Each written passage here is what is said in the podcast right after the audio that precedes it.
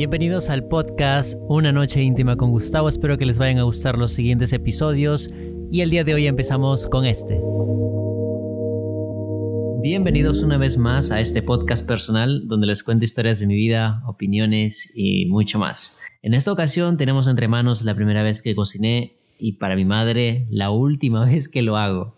Todo comienza cuando era muy pequeño, recuerdo que tenía unos 9 o 10 años de edad cuando por fin me enseña a freír la cosa más sencilla que se puede aprender a cocinar. Esta es el cocinar un huevo frito en una sartén. Cosa de novatos, un poco de aceite en la sartén por aquí, el huevo por allá. Mi madre lo hacía ver tan sencillo que para mí era un insulto, de verdad.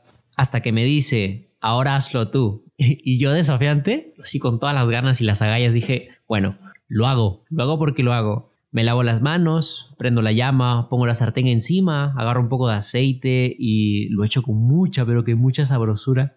Agarro un huevo y al golpearlo contra la mesa, el huevo se me derrama.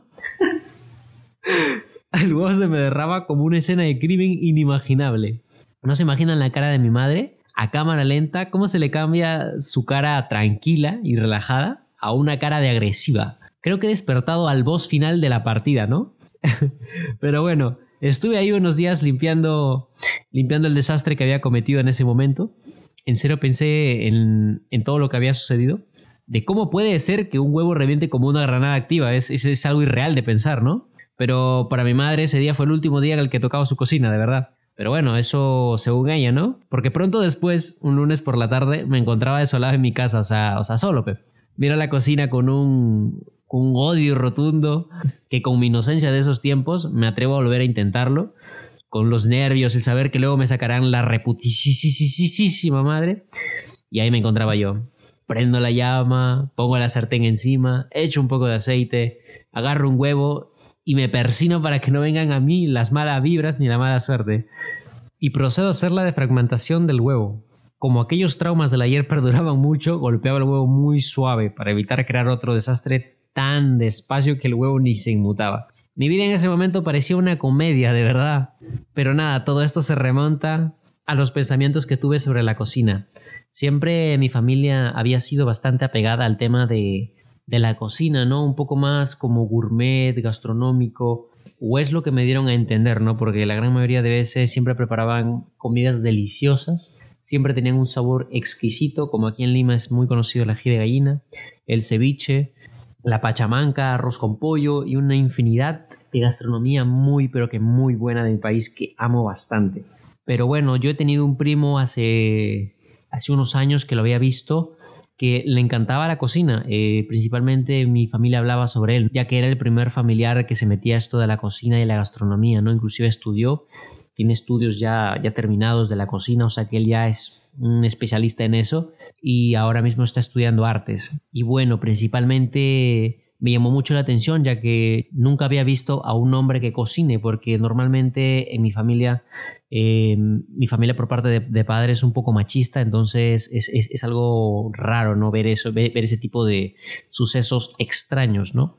En ese entonces cuando era muy niño, ahora lo veo muy pero que muy normal, no, no me quiero meter a temas más profundos, lo dejamos ahí.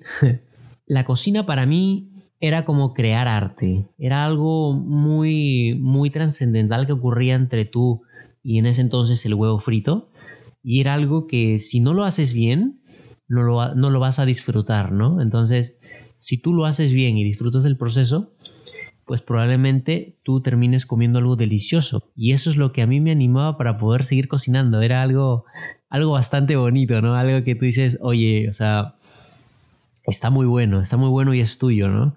Entonces ese algo era lo que me llamaba bastante la atención para querer aprender a cocinar.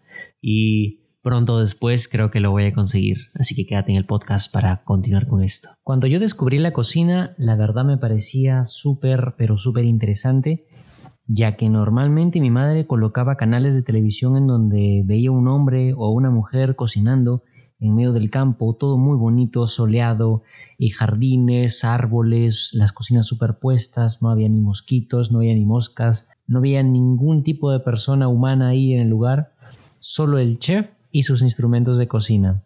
La verdad es de que me trae un recuerdo bastante grato el saber que algún día, cuando tenga dinero y sea millonario, poder hacer eso, tener un lugar específico para poder cocinar un huevo, un huevo frito.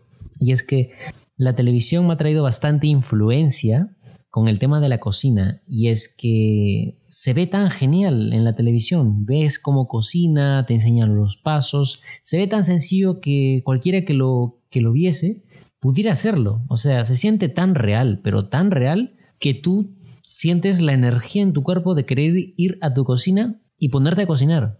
Y aunque parezca sencillo, no lo es. no lo es, porque pase lo que pase, siempre vas a tener complicaciones. Tú cuando ves al chef hacer un corte súper específico, súper bonito, súper bueno y rápido y veloz y fluido, tristemente en la realidad no pasa. Es porque el hombre está bastante especializado en eso, pero cuando tú lo haces, como, fue mi caso, te puedes cortar un dedo. O sea, de verdad te puede pasar eso. Y aparte, con la práctica, en vez de cortar las frutas como normalmente lo hace el chef, básicamente te vuelas la mesa entera. Así que tu madre te puede matar por eso. Pero todo lo que he querido aprender y todo lo que me ha llenado de curiosidad es la televisión. Todos los canales de cocina eran bastante buenos, de verdad. Y esto me impulsó a querer aprender a cocinar a lo máximo que se pueda y querer hacer muchas cosas en la cocina, inclusive disfrutar de platillos bastante buenos.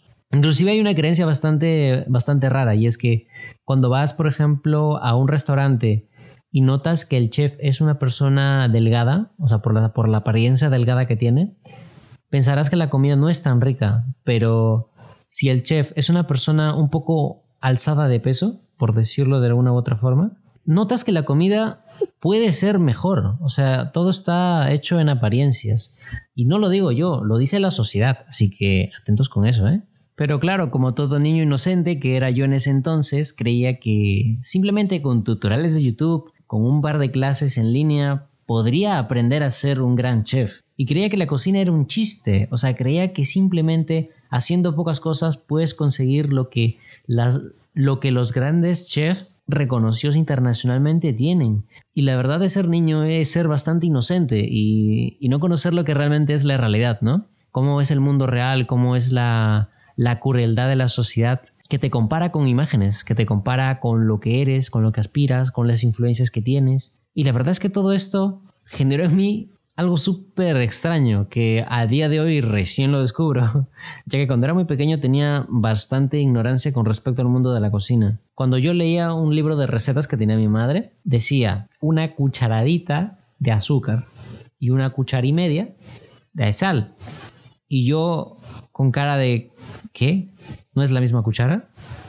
Pero, ah, supongo que, el, que le dice cucharadita porque está más bonita, ¿no? Entonces, si, si agarro esa cuchara y la pongo en la azúcar y después en la sal, pues la cuchara se vuelve más tierna, ¿no? ¿Ves? Es una ignorancia completa. Jodidísimo, de verdad, jodidísimo. No conocía nada, no conocía literal lo que viene siendo los artilugios, tipos de tenedores, tipos de cuchillos, qué, para qué comida es, qué cuchara es para esto, qué cuchara es para esta sopa, caviares, eh, repostería, entra todo lo que viene siendo cocina. Y yo era un completo ignorante, que ni siquiera sabía freír bien un huevo. O sea, a día de hoy, ya con 19 años de edad, vivo, puedo decir que ya, que ya puedo hacer un, un buen huevo. O sea, llegas hasta tal nivel que dices, pero ¿qué has hecho en tu vida? O sea, no has aprendido a hacer casi nada. Pero nada, eh, hermano, el truco, el truco perfecto para poder hacer tu huevo frito es, mira, observen, esta es la técnica que acabo de aprender y lo tienen que probar, de verdad, se lo juro que le va a encantar. No le pongan aceite, sencillo, no le pongan aceite a la sartén. El aceite hace que se fría un poco más rápido, un poco más deprisa y lo hace un poco más extraño al huevo. Principalmente por eso no me gustaba comer huevo. En vez de eso, métele mantequilla, un pequeño trozo de mantequilla y deja que se derrita en la sartén cuando dejas que se derrita en toda la sartén, que todo esté como si fuese, como si fuese aceite, prácticamente. Pones el huevo a fuego bajo, ojo, bajo, no medio, no medio, ni alto, ni medio alto, bajo. Cuando tienes el, el fuego, o sea, la llama, abajo, lo que hace es que el huevo se va a freír despacio, lento, no se va a corroer, no se va a quemar, no se va a hacer nada se va a hacer perfectamente y la verdad, comer eso es un manjar, es un manjar que no te lo imaginas. O sea, yo hasta el día de hoy, que ya sé preparar eso, créeme que es lo único, lo único que me cocino cada desayuno, cada tarde, que tengo tiempo. O sea, es algo genial, de verdad te lo digo. Esto es un manjar. Nunca, nunca subas la llama, no lo pongas en medio. Bueno, si eres avanzado, sí hazlo, ¿ok? Pero si recién estás empezando a hacer tu huevito, hazlo a llama baja. Es un secreto increíble. La mantequilla no va a ser que se te pegue el huevo. No se te va a pegar el huevo y no se te va a quemar el huevo. O sea, va a estar un huevo perfecto, hecho como los dioses mandan. Y ahí les dejo mi tip de una cocina. Mira, completamente irracional con el tema del podcast, de cómo hacer un huevo. Ahí les dejo el consejo. Pero nada, continuando con la historia, la motivación familiar que me daban era, era muy excepcional. ¿Por qué? Porque mis tías, eh, abuela, eh, madre, decían, ok, ¿te gusta la cocina? Lava los platos. Ok, ¿quieres, ¿quieres ser ingeniero de sistemas? Lava los platos. Esa es la solución para todo y es bastante importante a día de hoy y te voy a explicar por qué. Porque básicamente nosotros estamos acostumbrados a ensuciar los platos cuando cocinamos. No me van a decir que es, que es, que es mentira, es verdad, es una verdad trágica. Hasta, hasta, el día de hoy, mi hermana que cocina, mi hermana cocina perfecto, exquisito, igual que mi madre, no puede lavar los platos. O sea, si, si un día mi madre no está y le toca cocinar a mi hermana, el pago que yo le, que yo le debo hacer a mi hermana es lavar los platos. Con todo respeto, la cocina es muy buena siempre y cuando tengas dedicación, sepas cómo manejar los platos, los ingredientes y las recetas y lavar los platos. De verdad lo digo, es bastante importante lavar los platos porque cuando menos te lo esperes, cuando estés terminando de, de hacer tu increíble obra maestra de comida, vas a notar que en el lavadero está repleto de platos. No vas a poder ni siquiera disfrutar tu comida porque vas a estar con la preocupación de, ok, termino y tengo que ponerme a lavar los platos. Y ojo, ojalá no hayas ensuciado el piso, porque ahora toca trapear y ahí se te va el día. De verdad, se te va la vida, ¿eh?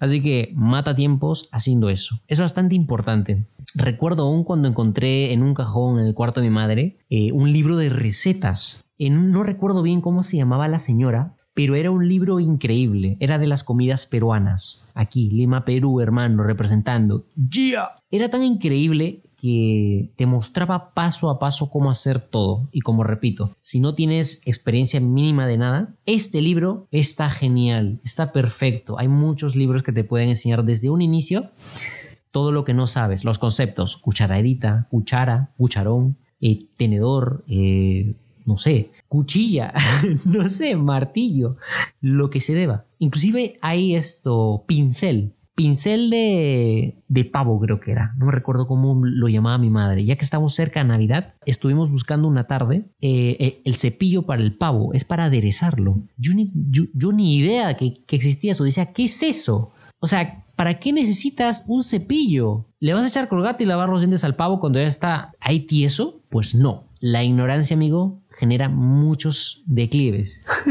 de verdad. Chequen libros. Si quieres aprender a cocinar, chequen libros, chequen videos, chequen los conceptos básicos de, las, de los utensilios que existen en una cocina. Porque de verdad, ver la película Ratatouille es bastante fácil, ¿vale? Es bastante fácil. Yo también quise preparar ese huevo con un poco de orégano, que no sé de dónde sacó esa rata eso, pero estaba rico, se veía rico. Pero cuando tú lo haces, sientes que tú no tienes la magia de ser cocinero. Y es porque no tenemos experiencia, no tenemos práctica. La teoría no lo es todo. Yo creo Así, yéndome un poco del tema, yo creo que la teoría es para que conozcas los conceptos básicos de las cosas, porque el verdadero campo que debes manejar es la práctica. Desde ahora te lo digo, he estado preparando muchos huevos fritos. Sé que suena muy repetitivo todo esto, pero es la verdad.